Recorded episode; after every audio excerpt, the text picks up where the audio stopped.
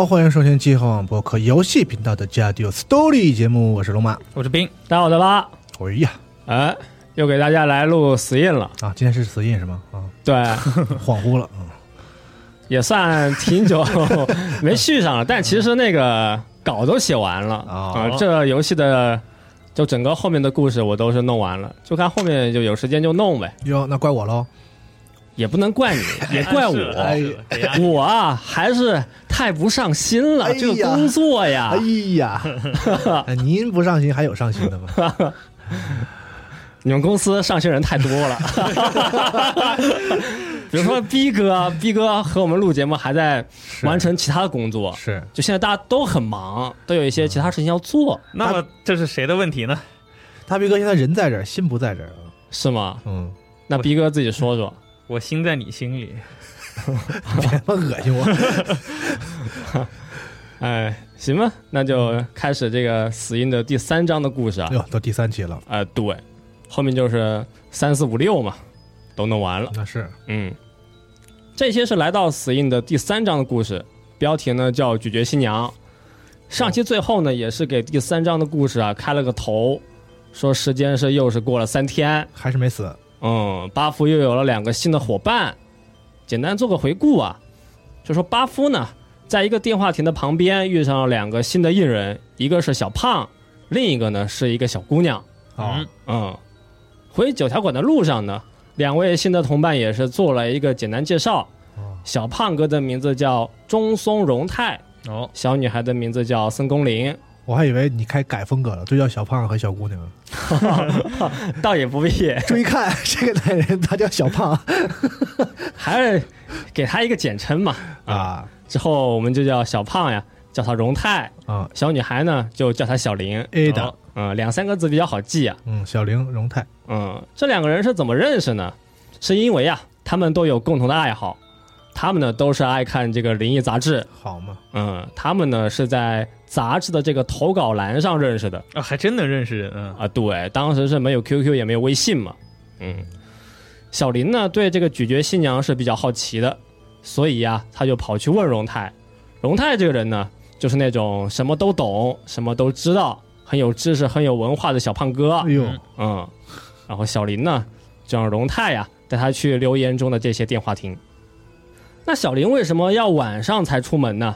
这是因为他家里管得很严，家教是特别严格，所以呀，要等到晚上妈妈睡着了，小林才能够偷偷跑出来。啊、也翻墙，这管太严也不好，还不如不管。还不如下午放出去呢。嗯，就是等家里都睡着了，晚上你拿出游戏机玩一会儿啊，在被子里玩游戏一个道理。小林说呢，这个咀嚼新娘在他们学校呢也是很有名、很有人气的一个怪谈，知名度上和最开始那个花艳君是差不多的。哦，荣太也接话说，咀嚼新娘呀是他在网上看到过的一个怪谈，就说呢，在 H 市的某个电话亭呢能够遭遇咀嚼新娘，这是一个有新娘外观的幽灵。嗯，新娘很特别啊，它有一个特异功能，是可以告诉你想要找的东西的位置。有人过去也是做过实验嘛，就说靠近电话亭的时候啊，电话就已经响了，接到电话就能听到这个电话里面有咕嚓咕嚓的声音，嗯，咕掐咕掐，有一些嘴巴里的咀嚼的声音，哦，嗯，拿到电话呢，新娘就会开始提问，第一问 你吃饭咋吧唧嘴呢？是吧？哦，你你一开始就先问新娘是吗？不是人家 反问。咕掐咕掐，不是吧唧吧唧，啊，对吧？你闭着嘴，他吃东西也有声啊。你吃饭咋咕掐嘴呢？新娘一听懵了，但新娘其实她是会先问问题首首先的问题不是说，要是只是通过电话联系的话，他们怎么知道这是新娘呢？哦。好问题。这不是第一个首先觉得奇怪的地方吗？哦，合理推理，但我觉得应该也是新娘呢，她没事也是到过电话亭旁边，就有人应该是见过啊，他真的还真回答我。因为这个剧情呢后面也是给圆上了哦，啊，呃，继续游戏呀、就拿起电话，新娘就会提问，就第一问是问你看到了吗？哦，这个回答呢就说啊没看，接着新娘呢就会问第二问，说那你想看什么？呃，这个人呢就说我的猫丢了，就问自己猫的位置，然后啊，新娘就会真说一个地址，嚯，在他说的地方呢，就能够找到他的猫猫。啊，真能找到啊！对，那如果真有这样的幽灵，啊，你们会有什么想问的问题呢？逼哥有什么想问的吗？我我我我比较好奇他是怎么做到的。哦，可能逼哥心里想问问之后这个自己小女朋友的位置 人是会跑的，猫不一定跑，对吧？是吗？龙马呢？问他 One Piece 在哪儿？他说就在伟大航路最后一个岛上，你去找吧。他把他所有的财宝都放那儿了。解决千古难题了，属于是。是啊，嗯，那你好不容易有机会，你还不问点有用的？是。行，大家就回到九条馆，还是美丽呢？和大家简单说了一下目前的状况。荣泰就说自己啊，最近记忆力确实是不行了，动画片的角色和声优呢，他都是记不住了。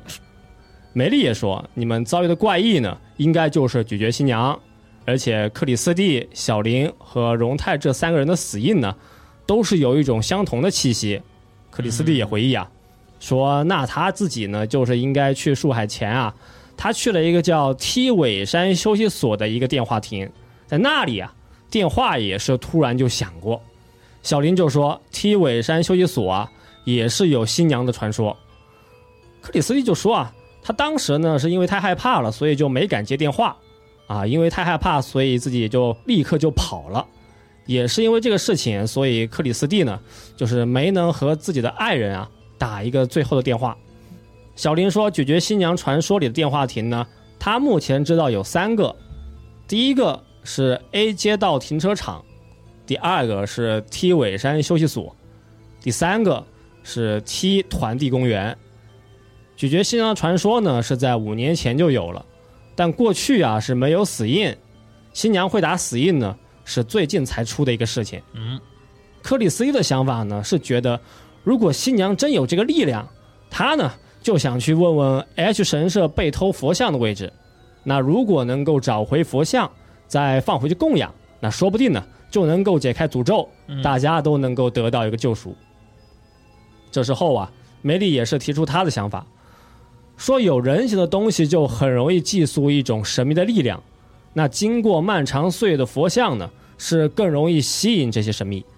那或许啊，去问问咀嚼新娘呢，也会成为方法之一。梅丽这个时候呢，也是就再次强调，说巴夫你的死印很特殊，消灭怪异会削弱你的死印，追寻怪异呢，对于巴夫你呀，肯定有某种特殊的意义。嗯，哎，也是请求巴夫就再次出马去帮助大家。啊，巴夫呢，一看话都这么说了，也就说肯定会和大家一起啊共度难关，就但行好事，莫问前程，皇天不负有心人。梅丽说：“新娘啊，会在三个地方的电话亭里。那为什么会在固定的三个地方呢？其中应该是有秘密。现在还有休息所和团地公园的电话亭是没去过的。巴夫呢，就要去调查这两个电话亭。这里呢，我们要先选择同伴和去的地方。同伴呢是有克里斯蒂、小胖荣泰，还有小姑娘小林。这里呀，我们就先选小胖当队友。第一个地方就按照他那个标题的顺序啊。”去梯尾山休息所，嗯嗯，就我们主要就觉得小胖他是天天上网嘛，啊，知识很多，是吗？可能会有一些帮助。上网上出来的，上什么上网至少知道很多新闻嘛，冲浪嘛，对吧？这也不一定啊，是吗？只知道很多瓜啊，谁跟谁这个谈恋爱，谁跟谁卖电脑是吧？对，卖电脑也 行。啊你说含沙射影谁呢？看小胖在看啥吧。啊、看 VTuber，另外呢，我也觉得这种游戏里啊，小胖这种人设都是会很朴实，给人一种很舒服的感觉。啊，是吗？对，尤其是你看他那个图啊，尤其是他的眼睛，不多不少正好有两个啊，啊，那巧了，确实很巧。但其实这些选项还有一些同伴的这些排序吧，嗯，对于主线剧情来说呢，其实都影响不大。嗨，嗯，巴夫，巴夫是不是被那个梅丽 PUA 了？我听着这几期下来，对呀、就是一直就是没人管他的事儿，完了，一直用让他干活。对呀、说只有你呀对，才能做，嗯大家呀都靠你。嗯，嗯，某某种特殊的意义。是，是我们 CEO 也老和你说公司没你不行对对对对，听着耳熟啊。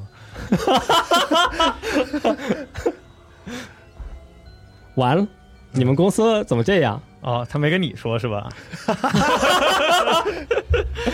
有我没我都一样啊。来，回到游戏，到了尾山休息所呢，就发现电话亭的背后就是树海，在附近呢还能听到狗的叫声。嗯，狗的声音呢，就能够感受到其中有一种悲伤的气氛。巴福走进电话亭，就看见电话亭里有一个告示，说呢是在一九九 X 年二月八日的深夜，前面的树海呀发生了暴行事件。日语的暴行呢是有暴力和强暴凌辱的意思。哦，嗯，这里呢我们就暂时还不知道啊，具体是哪种案件。就说呢有线索人，请立刻去警察局。最后留的这个时间呢，就从现在来算呢是五年前，五年前的二月八日。嗯，没过多久，电话就响了。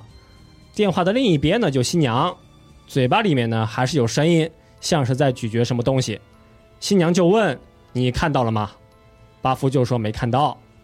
新娘就继续问：“那你想看什么？”嗯，巴福就说：“我想知道 H 神社佛像的位置。”但新娘这个时候就说啊：“说佛像你已经有了，在你手腕上已经刻下证明。”新娘问：“你找佛像干什么？”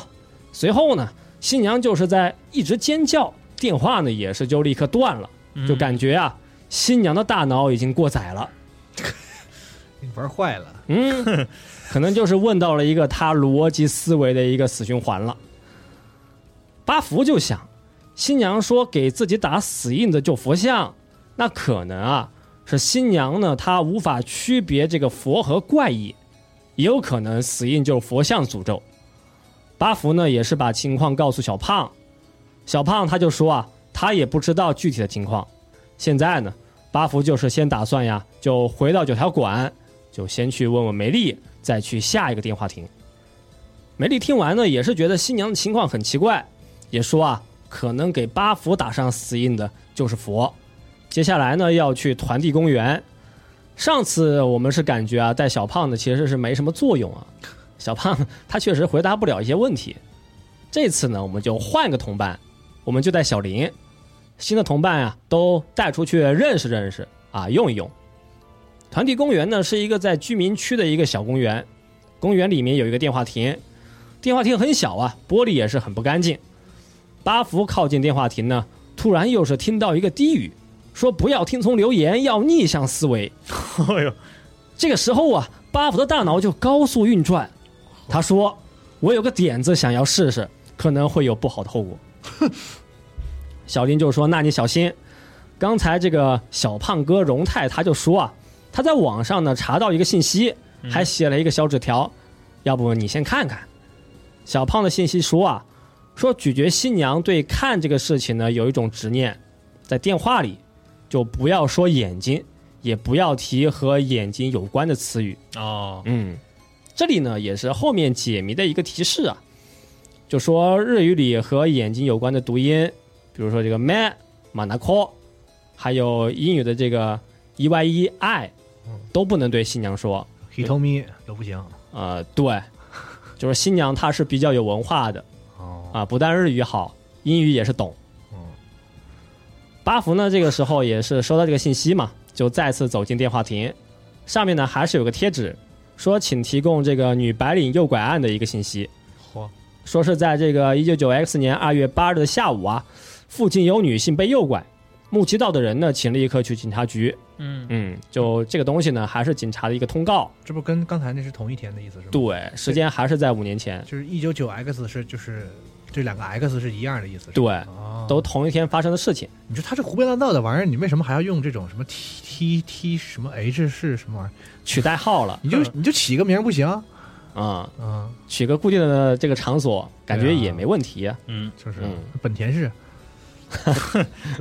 H 吗，对，古裂县 那少打打结巴啊。没什么道理啊。啊，而且你使那角色容易遭报应。是 是吧？行，你接着讲吧。开始人身攻击了。我现在鼓励真的很强，我跟你说。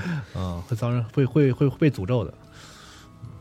回到游戏啊，没过多久电话又响了，巴福就伸手去接，电话里呢声音还是和刚才一样，另一头呢还是咀嚼新娘，就还是那个熟悉的问题啊，就问巴夫你看到了吗？这个时候巴夫就想起来，要逆向思维嘛，就说看到了，对呀、要反着来呀。嗯，巴福就说我看到了对，呀、我就、啊我就想说，没人回答看到吗？嗯，巴福就说，哎，我就看到了，怎么样吧？嗯新娘的声音突然就变得很愤怒，啊，说你看到了，看到了我的那个。你看你妈呢？这也是逆向思维是吧？对啊，文化人啊，文化人，进攻性很强。新娘的声音就结束了，但在电话亭的玻璃上突然出现了红色的手印，这里呢就来到了生与死的选择。哦，嗯，新娘就在这个电话亭旁边了。哇新娘的第一问说：“那你说说你是怎么看到的？是用眼睛、双眼镜还是望远镜？”这里其实也是算日语的一个脑筋急转弯吧。日语里面双眼镜呢就是望远镜的意思，但就是这种比较小的双筒望远镜。哦，嗯，望远镜呢，在日语的意思呢，一般是指大型的望远镜，就是要配支架，能看天空、能看星星那种。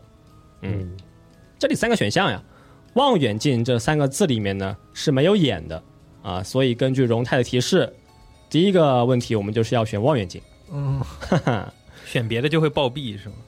你猜猜？新娘的第二问说：“你看到了，那你看到了什么颜色？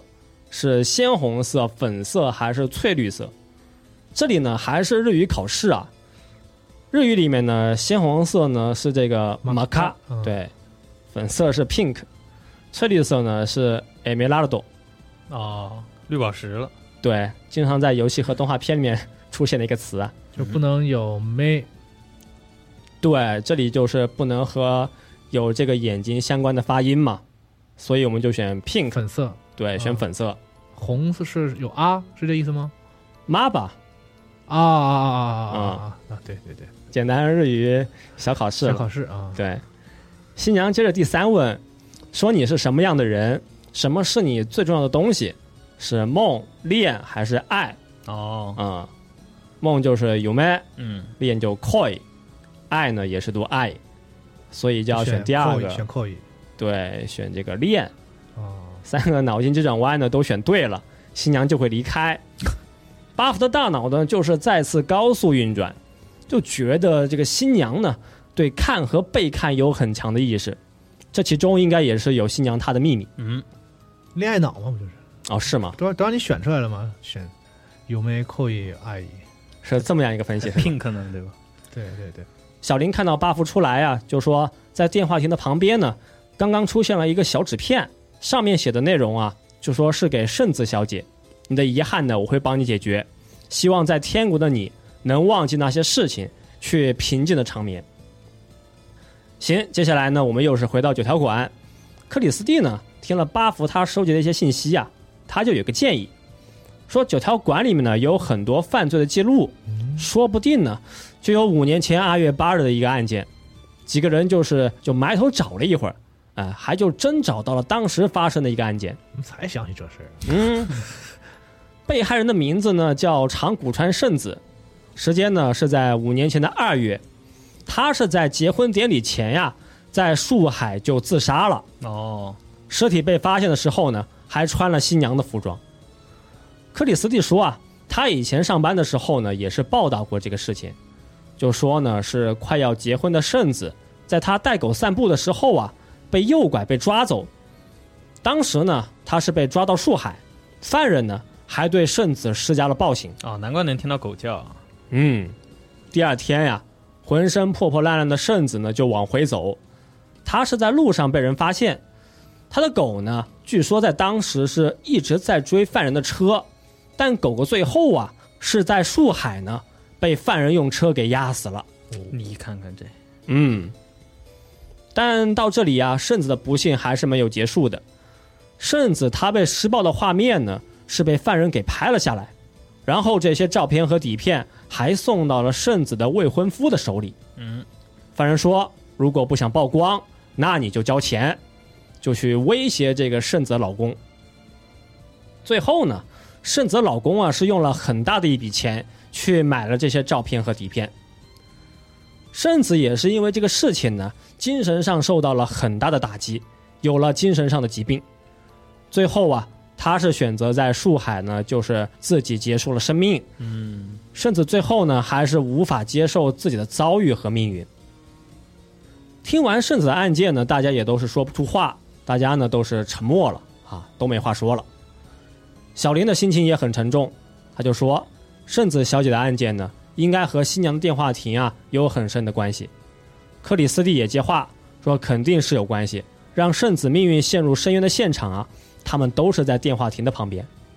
他呢是在团地公园被诱拐，休息所附近呢被施暴，最后被发现的地方。”是在停车场的旁边，这些呢就是咀嚼新娘和圣子啊他们的一个共同点。嗯，电话亭旁边的纸条呢，应该就是圣子她老公的一个留言。小林说，纸片也许就是这个新娘她故意掉的，她呀想通过这个小纸片向我们传达一些信息。哦，嗯，故意掉的，哎，克里斯蒂就继续说，说圣子老公呢是个很有名的音乐家，就因为他的名气呀。所以这个事件呢，才更受到社会上的关注，而且这个事件是他们刚去完希腊的一个婚前旅行，回来之后呢，就立刻发生的一个事情。嗯，他们旅行的时候呢，也是带了狗，狗狗啊也在事件中就被杀害了。这个悲剧呢，当时也是受到很多人的关注，可以说是轰动一时。未婚夫也是因为有这些遭遇呢，精神也失常了，也是消失了很长的时间。有留言就说。他也是跟着妻子呢，也早就自杀了。嗯嗯，小胖荣太他就说，但其实消失的不仅是未婚夫啊，据说呢，引发了事件的犯人他们也都消失了。当时小胖也是在网上呢看了很多信息，在他的一个群里呢，有一个人对这个事件就是特别的熟悉。小胖认为这个人呢，他就是在这个犯罪团伙里面的。小胖说：“这个网友跟大家说过很多细节，嗯，比如说当时拍照片的时候，还有这个拍视频的时候啊，甚至呢他是大喊不要看。这个人呢就是在某一天就突然消失，突然呢就是没有了一切的信息和联系。嗯，这时候啊，巴夫就想到纸片上的信息，说我会给你报仇，会让你安息。巴夫就问克里斯蒂。”说知不知道圣子他自杀的一个具体的位置？克里斯蒂就说啊，当时呢他是因为工作，确实呢就是去过自杀的一个现场，但这也是五年前的事情，大概呢就是在树海广场西边的方向。哦，哎，巴布说行，好，我们就去这个地方，再次去往树海。这一次呢，我们同伴就选小林。路上呢，小林就是表现的比较成熟啊，有一些小大人的气质。在车上呢，巴夫也是问了一些问题啊，家长里短聊了聊，就知道啊，小林现在家里面呢是只有妈妈，妈妈每天都上班，是一个单亲家庭，都是江湖儿女啊，多少懂点人情世故。哼，在车上呢有个道具是小胖放的一个录音机，小胖说呢，开车出门可以放点音乐，所以就把录音机放到车里。在车上，小林也问。死因呢，是不是因为这个咀嚼新娘？巴福说这也不好说，就感觉小林的想法呢，他觉得怪异啊，不一定都是坏东西。那刚来到树海呀，小林就觉得浑身发冷，在小林视线的方向呢，就看到了一条狗的身影。但这个狗呢，它的毛发很奇怪，面部啊，看上去呢，还是有一些接近人的五官。卡，哎，人面犬了。这时候小林就说。他妈妈说过，遇上狗不能温柔，必须要有主人的气质，说话呢要有气势。如果看着狗的脸和它说话，狗就会认为自己很强势。巴夫的大脑呢就是高速转动，就总结嘛，说遇上狗呢，我就先无视，先不说话，就说当一个人的气势处于高位呀，就要去无视别人，也不会去说太多的话。这时候呢，狗又是叫了几声，就消失在了西边的方向。我们继续就往西边的小路走，在路上呢，就捡到一个相机，相机的底部呢还有血迹。这时候巴福又是听到低语，说看这个事情本身就是要去看光。嗯，聪明的巴福呢，他就想，这个去看什么东西呢？其实呢，就相当于去看物体表面上反射的光。呃，继续往前走，在一棵树上能看到很多人的照片。照片都用钉子钉在树上，上面呢也是有很多暗红色的血迹。照片上的人都是男人，而且眼睛的位置啊都是被钉子打了洞，哦，钉子上面呢也是有类似这种胶带和磁带的一些东西。看到这个场景呢，就能感受到一种很强烈的恨意。在树上面的一个缝隙里呀、巴福就看到有什么东西在闪光，巴福呢就架着小林上去拿，上面的东西呢是一个狗的项圈，项圈内侧是有几个字母，就是狗的名字。哦，嗯，第一个字母啊是希腊语的一个伽马符号，后面呢几个字母是 E ENTA。拿了道具啊，就跟着狗的声音继续往深处前进。这时候呢，还会听到狗的声音。巴福特大脑呢就是高速转动，就觉得狗和项圈应该是有关系，嘎嘎塔嘎伽马符号嘛，干塔。摁它是吗？？嗯就是我我去了希腊以后，我发现你要想念好他们的词，就是他们的词，你只要念后半部分，哦，是吗？然后好像就和咱们的英语就很像。这个确实不懂了。我也我也是自己猜的，不懂。哦，但逼哥确实去过希腊嗯。但这跟字母没什么关系。行，回到游戏啊，巴福就把项圈拿出来，怪狗呢就会突然出现抢走项圈，然后啊又是开始新的一轮生与死的选择。看到狗冲过来呀，巴福的大脑高速转动，巴福就先站住也不说话，狗的动作停下来，就在巴福的周围来回走。接下来呢，巴福就是无视狗的怒吼，用背去面对狗。哦，最后巴福就想呢，狗的名字应该是可以打破目前的僵局。这时候啊，巴福的大脑还是就继续的高速转动。那根据狗项圈的信息，有一个伽马符号嘛，所以首字母呢应该是 G，后面的字母就是 ENTA 呀、所以就推理出狗的名字叫做 Genta 啊，元太哦，嗯。这里也是一个简单的小解谜。柯南。啊，叫了狗的真名啊，狗就会把项圈留在原地。怪狗转身离开，巴福又一次活了下来。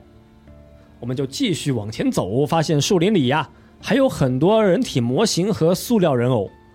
再往前走呢，还是会遇上怪狗。这时候啊，怪狗它是站在原地，就感觉呢，它站的地方有东西。在下一个瞬间，这个狗呢，就是突然又消失不见。巴赫的大脑继续高速转动，就觉得刚刚的行为是狗的提示，土里面应该是有东西。哦，嗯，把土地挖开，里面呢是一个已经变成白骨的尸体。哦，不会她老公吧？哎，尸体手上有一个白色的塑料袋，里面的东西是几盒磁带，袋子里面还有几个纸片，应该就是这个尸体的遗书啊。纸上的字呢是不太清楚，但大概意思就说我要杀了侮辱你的人，请你安心长眠，该做的事情都做了，我也可以结束生命。暗中暗海。他如果是自杀的，那那个土是谁给他埋上的？你这个有点 推理了。纸片上最后一句话就说：“真想让你听听新的曲目。”这个呢，就是圣子未婚夫的尸体，哦，这就是他的遗书啊。这时候啊，巴福的耳边又传来低语，说最后的，但这句话是没说完就突然中断。现在呢，死因也是开始最后的倒计时，小林的意识开始模糊，说话也是说不清楚。巴福呢就立刻带小林回到九条馆，在开车的路上呢，巴福啊就准备听一下刚才找到的那些磁带。车还在继续往前开，但周围的风景呢就是突然开始发生变化，进入到了一个怪异的空间。嗯，这车呢，无论怎么开呀，都会回到最开始的位置。同时，死因也是发出剧痛，距离死亡的时间呀是越来越近了。这里又是有三个新的选项，现在车能够开到三个方向，是街道方向、团地方向和尾山方向。那根据刚才低语的提示，就是应该去这个圣子最后的地方。嗯，巴福呢就开到尾山方向，还就真能够去到电话亭的旁边。嚯，这时候呢，电话亭的电话呀，它是又响了。巴福就拿上荣泰的录音机，拿上磁带，就准备迎接这最后一站。巴福刚拿起电话，电话就断了。回头一看呢，身后不是别人，就是咀嚼新娘。这一次呢，我们是终于可以看到咀嚼新娘的外貌。新娘呢，她脖子很长，在她嘴里呢，能够看到很多眼球，很多大眼珠子。嗯，新娘自己啊也是有两个皮球大的眼睛。皮皮球大的眼睛，嗯哼，新娘就对巴夫说：“你看到了，我知道你看到了。看到啥了？不知道啊，这时候呢，反正我们就先用道具吧。嗯，首先使用照相机，在照相机闪光的时候，新娘就会往后退，还会发出尖叫。这个游戏我知道叫零，哎，巴福呢就立刻先开门，先来到电话亭的外面。接下来呢，巴福就使用道具这个录音机去放刚才那些磁带，这里面是有三个磁带。第一盘，新娘听完就会说：“这是你经常听的曲子。第一盘叫《叶惠美》，你老老实一会儿。”第二盘，新娘就会说：“很怀念，过去经常听。哦，”第三盘，新娘会说：“没听过。”新娘这时候呢，还会一步一步的靠近，就对巴夫说：“给我听听最新的。”还会点菜了。哎，这是需要我们自己选顺序吗？玩的时候，对啊，这是我们要选的那，我先选那个新的不行吗？可以啊。啊，那不直接就结束了吗？它是会让你三盘都有一个确认的环节，哦，哦，嗯，就顺序错了没事儿是吗？没事哦。第一遍的话，他都会听嘛，啊，嗯，这里就要放新娘她是没有听过的第三盘，标题呢是卖什么什么的一个曲目，嗯，新娘就会说，原来呀这个曲子已经完成了。这个时候呢，旁边会有狗的叫声，新娘就会说，原来小圆你也在这里，现在我们走吧，那个人也在等我们。满足了新娘的心愿，新娘和狗也都会全部消失。旁边的小林他的死因是已经没了，但巴夫看了他的手，他的死因还是有，毕竟后面还有两期没录呢，是吧？可能还有三期吧。哦，现在我们也知道啊，新娘就是圣子化身的怪异。巴福心里想，希望圣子能被他爱人的曲子和他的爱犬引导，去安心的升天。嗯，嗯，那就在巴福准备离开的时候呢，电话亭的电话他是又响了。巴福不怕，他的胆子很大，他呢又走进电话亭又去接，对面的是一个很平静的女人的声音，说不好意思给你添麻烦，这里呀真是不好意思了。嗯，巴福就想，原来是电话打错了，瞬间呢，这个紧张的气氛就没了。但你要说呢，这是圣子他的一个留言，那也不是不行，啊，也是一种游戏的理解。哦，回到九条馆呢，克里斯蒂就说他的死因也没了。梅丽就对巴福说：“这次呢，你们又是克服了恐怖，又成功解放了怪异。”克里斯蒂就继续接话呀，说他刚才呢查了一些资料，找到了一个叫 H 神社见闻的东西，嗯，上面呢还有九条沙耶的一个署名。嗯，资料的内容大部分都是 H 神社的历史，说沙耶老师啊，他也是不知道五十年前偷走佛像的犯人。H 神社呢是有两个御神体，一个是镜子，另一个呢是一个小的佛像。佛像叫做念持佛，念是念书的念，持是持有的持。嗯，小佛像呢是被装在一个小的袋子里，但现在也是已经被拿走。嗯，后面还有一些关于佛像的调查，和一个几个月前在 H 市的一个留言。留言内容呢，说是有一个路叫做 K 公町北大街道，但不知道呢是设计有问题，还是这条路啊它就是这样。就这条路上有很多窨井盖，所以又有别称叫窨井盖大街。哦，在一个没有月亮的夜晚呢，在应井盖的大街上，有一个少女，她是打工下班就要回家，在大街上有个告示牌，上面就说要小心可疑人士。少女看到告示牌是有些害怕，就说啊，那就赶紧走吧。但在她的身后，就传来了拖动重物的声音。偷井盖的是吗？我操！我操，很唐突。这时候回头一看呢，是在黑暗中出现了一个白色的人影。白衣少女的头发很乱，衣服被烧焦，但她的怀里有一个佛像。她抱佛像的神态呢，就像抱孩子一样。虽然看不到白衣少女的脸，但能够看到啊，她的嘴边呢是带着一抹微笑。嗯，这个打工少女看到身后的景象也是大吃一惊，她是转身就跑啊，跑了一段再回头，就发现白衣少女也是消失了。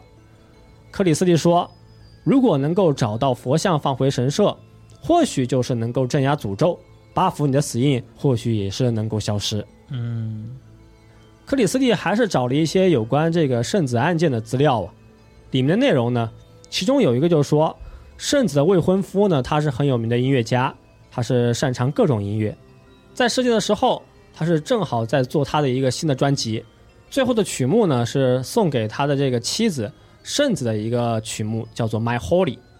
Holy，哦哦，圣子哦，啊合理了。嗯对，你在想啥？你这个人 但由于事情的原因呢，专辑是没有收录到一个最后的曲目，然后就立刻发售了。嗯，所以今晚其实是巴夫啊帮未婚夫呢传达了对圣子的思念和感情。小林最后也是谢谢巴夫叔叔啊，因为有巴夫的帮助，小林觉得啊他可以去他爸爸的地方，啥玩意儿就巴夫叔叔了？这孩子会不会说话呀？有礼貌嘛，啊，怎么办呢？小林家呀，他爸爸妈妈是离婚了，妈妈呢是很迷信，信大师，妈妈也是经常去带小林去一些道场，去和一些大师见面。嗯，爸爸觉得这个东西很不好，所以就离婚了，去找了别的女人。哦，小林问过他妈妈呀，问他爸爸在哪，妈妈就说：“你爸爸呀，已经被恶魔给魅惑了，要忘了爸爸。”所以小林呢，就是想通过这个新娘呀，问他爸爸的位置。哦，嗯，等第二天呢，小林就要去找他爸爸。呃，小胖龙太呢也是谢谢巴夫，说小林能够得救啊，那是必须要谢谢你的。克里斯蒂也说明天呢也是准备出发，现在也是不想死了。啊、咀嚼新娘的这个故事就是到此结束。啊、除了巴夫，大家都要开始新的一天，都要走上新的道路。嗯，嗯，听完这个有什么感觉吗？咀嚼新娘啊，我就我就对他那儿嚼嚼那么多眼球，感觉跟吃好多葡萄似的。就他那个形态和和和他的故事好像我没联系上。好像他也不是一定要嚼，对吧？他也可以盘在手里盘。对我一我一直以为那个就是他那个嚼东西是跟他的那个故事有啥关系，哦，嗯就是吃、他在他在吃什么？对，啊？他要嚼还要说话，然后他他又不是，比如说比如说啊就是一个人在这个野地里，然后误食了毒蘑菇，然后死了变成鬼，哦，哦那然后跟你说他会嚼。我跟你，说话的话，就一直就是像嚼东西似的，对吧？哦。我以为是这一类的呢，结果、哦。啊，结果好像不是这样。而且他一口气吃那么多，又要嚼，还怎么说话？一？开始以为是和吃有关的一个故事，对，暴饮暴食，可能我饿了，你就是饿了，中午中午没吃饭，我说吃一堆 吃一堆小袋儿。你也咀嚼了你。对行，这里再和大家说一下第三章的坏结局啊，在坏结局里面呢，就是要进入坏结局，我们要选街道和这个团地方向啊，随便选一个。哦，呃，其实呢也是会遭遇新娘，后面的选项呢也是都差不多，用照相机去逃离电话亭，给新娘听第三盘她没听过的磁带。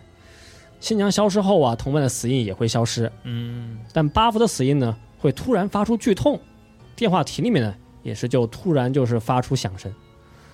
这个时候啊，同伴的眼睛就会感受到剧痛。那为了解决眼前的危机，巴夫就是他还会回到电话亭，再次拿起电话呀。电话里新娘就会说：“你看到了，看到了，是用眼睛看到了，我要吃掉你的眼睛。哦，”嗯，好像是要坏结局才能回答我们刚刚那个问题。是这么一个前因后果。哎你说你打电话，然后有个人在吃东西，那不就是那个喵喵喵喵喵！AMSR 吗？就 B 站视频不就都是这个吗哦，你老提 B 站干嘛？？B 站视频里不有好多就是从没给我推过这个，你是不是看了啥了？你 B 站有好多咀嚼新娘，感觉你可以去 还有咀咀嚼新娘专区。可以去 D L 赛的听一点正规的 ASMR。哦，哦，没有你看都是不正规的。我也不是正正规的好看吗？你可以试试。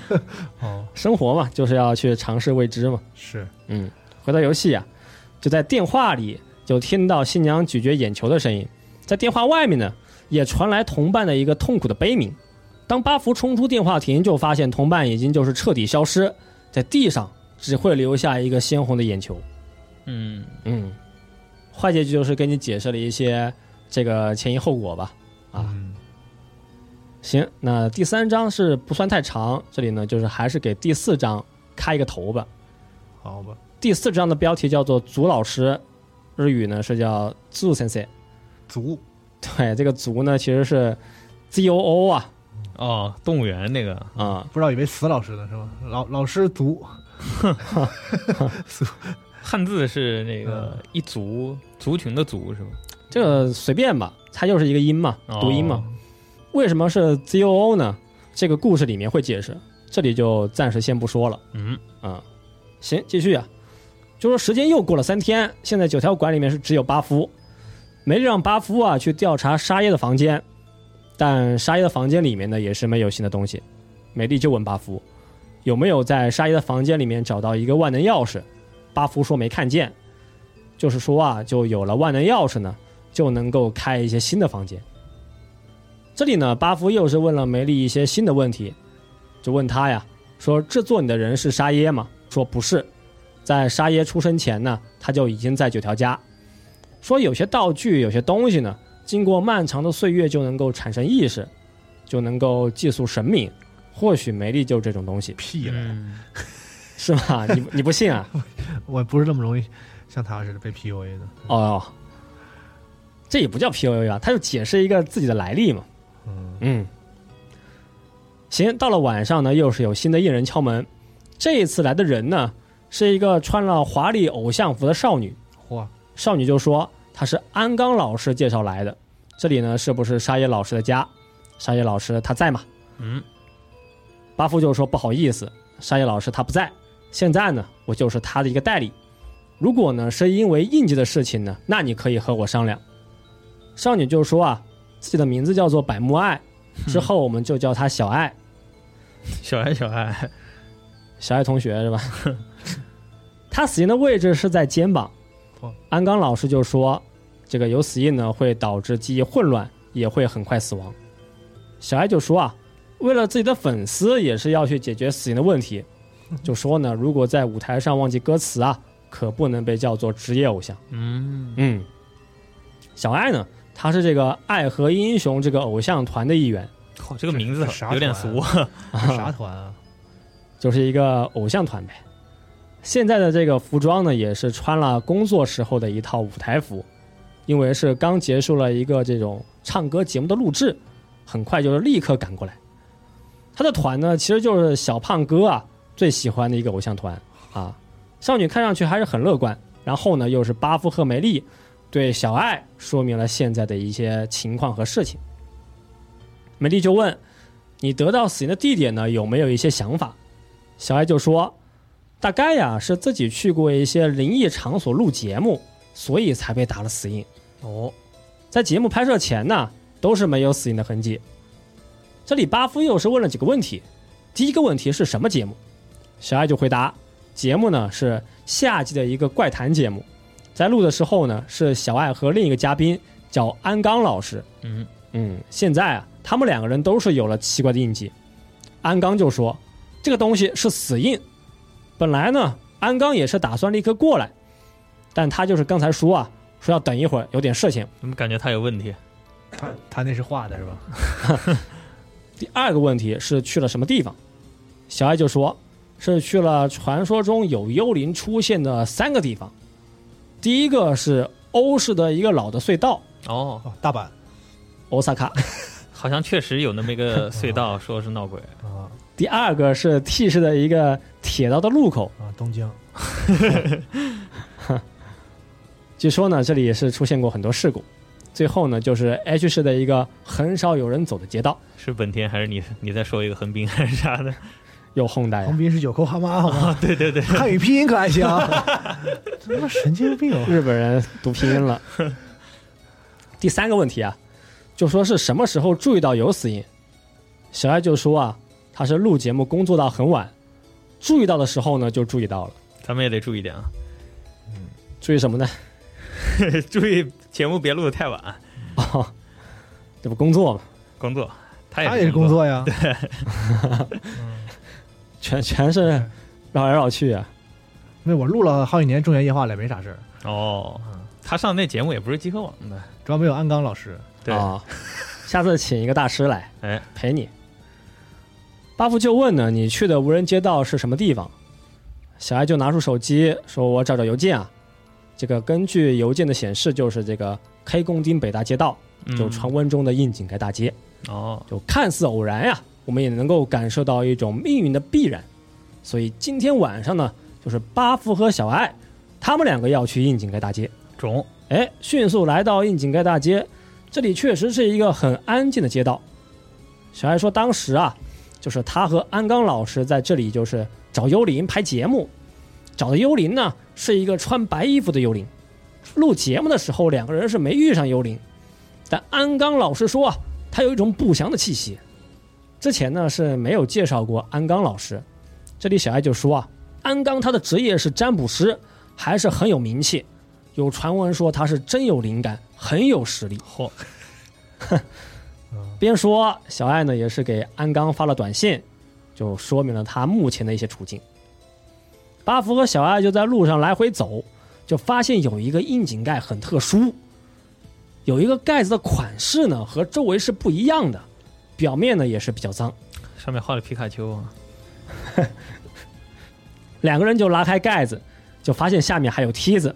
巴夫就觉得这个通道呢没有一些特别的异味，可能下面会有路，会有一些白衣少女的痕迹。他没什么道理，他这还带着偶像呢。没什么道理。嗯，对啊，你这带着偶像半夜三更偷井盖，你就像，哎，你都没你别说，这么一说还挺有挺刺激，说说心里话是一段很有感觉是一个很有趣的活动。哦。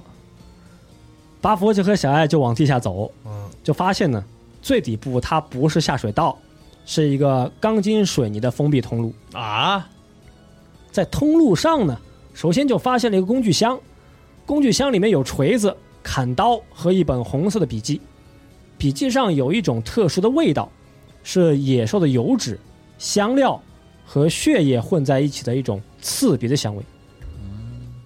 在通道上呢，突然发现墙上有很多黑色头发，这时候巴夫就有了一种不祥的预感，继续往前进，发现是有一道铁门，小艾就说这里呢可能是有什么研究所。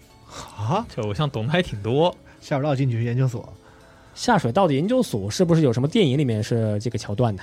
哦，哦，有道理，但我可能没看过。嗯，巴夫看到铁门上有锁啊，就准备先走，但这个时候铁门突然打开，一个老人从铁门里走出来。老人问：“你们是什么人？在我的地盘上，你们想干什么那 老人 Splint 是吧？是个老鼠，确确定确确定不是不是老鼠是老人是吗？？”巴夫看到老人啊，就觉得这个人呢应该是住在地下的街友。巴夫就说：“我们就是路过，也没做什么。”他能路过到地下去？老人就说啊，这里是叫地下壕，你们快走。说完呢，老人就把铁门关了，也把锁给上了。巴夫就想，暂时呢这里就是走完了，还是先回到地上去，等到外面再看看刚才捡到的笔记。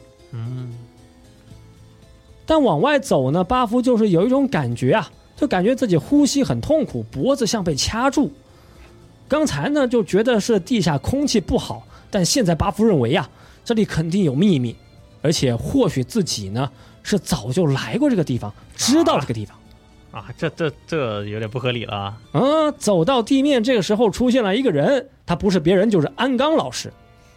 安刚老师呢，她的外貌啊是一位上了年纪的女士，打扮呢也是很有占卜师的气质。安刚就说自己的名字叫安刚都和子。安刚的手上呢也是有死印的，对于死印的信息啊，安刚说他其实也是不太清楚，但根据他的说法呢，是过去呀、沙耶向他咨询过有关死印的一些问题。越来越有问题了，这个人。嗯，过去安刚和沙耶啊都认为死印是一个诅咒，但没想到它是真正怪异造的东西。安刚说他已经活了很久，对于现世其实是没有太多留恋，但小爱不一样，他还很年轻，所以呀，就是请巴夫去帮助小爱。小爱就说，安刚老师呢，他是真正的零能力者。安刚也说啊，说巴夫身上是很有潜力，和他是同一种人。他也问巴夫啊，说你有没有看到过那种一般人看不到的东西？我都看了两三集了，对吧？嗯，巴夫就说呢，自己呀、经常会听到某种低语。安刚就分析说，聆听这种能力呢，在历史上也是有的。这个比如说圣女贞德就是非常有名。嗯，嗯，贞德呢就是听过神的声音，说一般的情况会听到一些灵的低语，可能是生灵，也可能是死灵。但你一路走来，或许是某个很重视你的灵，他是在一直帮助你。嗯，巴夫说：“那希望这个灵啊，他说的话呢能够更好理解，说的更简单一些。”安刚就回答说：“这种事情其实也没办法，因为人和灵是住的世界是不一样的。打个比方，远距离的无线通话呢会有杂音，你也是类似一种情况。有些事情呢，灵他是说不清的。”小爱就接话：“灵在守护他重要的人，感觉就是非常的浪漫啊。那这个灵到底是谁呢？”巴夫说：“确实也是不知道，自己真的是没有记忆。”巴夫就说：“我们就先回九条馆，先把事情告诉梅丽，也把美丽的情况呢就告诉安刚。”安刚就说：“啊，九条家有这种东西呢，其实也不奇怪呀，比较合理。”来到九条家，安刚说他很怀念，大概是有二十年没过来。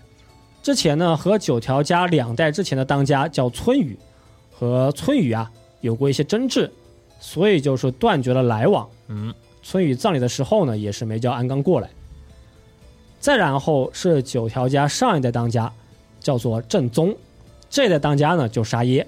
嚯，嗯，在正宗和沙耶还是小孩的时候啊，安刚都是见过的，但就是在一个月前，沙耶就是突然联系到安刚，巴福这个时候呢就打断安刚啊，说你的意思是在二十年内呀，九条家当家已经是换了两回，安刚就说是这样的，九条家这个家族呢。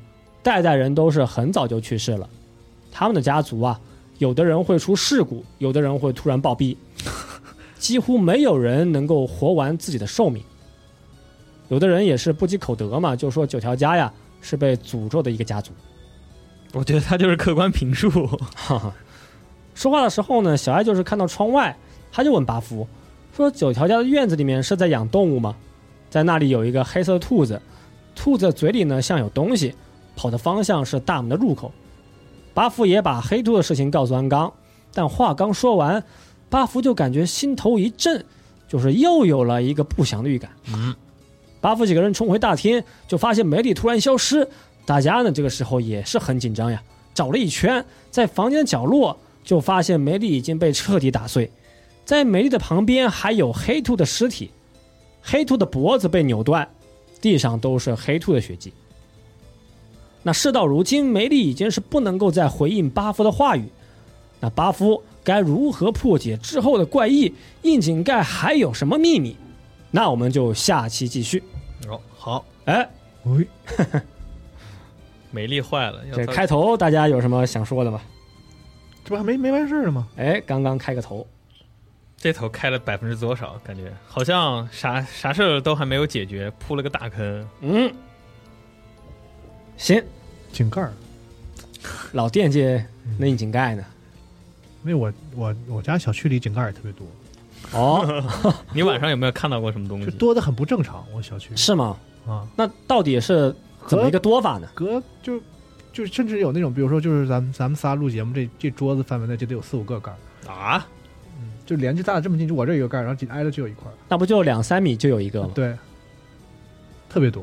可能是在布一个什么阵。这可能是真的窨井盖大街。你晚上注意一点，下班别回家太晚，录节目别录到太晚。没有，我经常是是这个十一二点一两点钟在外边晃，没事儿也。那可能人家看到的东西就是你。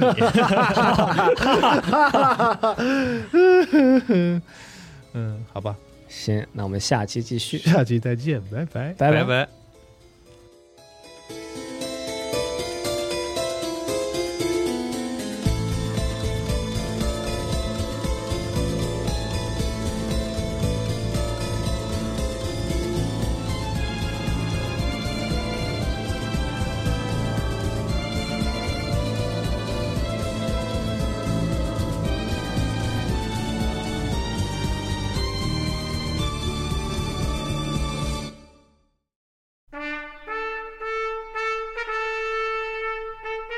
百部电影串联百年音频故事，从导演、片场到演员，从技术发展、社会进步到时代背景，用娓娓道来的讲述，为您构筑一部人类电影的历史画卷。《流浪地球》系列编剧杨志学老师主讲的百部电影极简电影史现已登录集合，立即加入 G Pass 会员，畅享纵贯百年的电影之旅。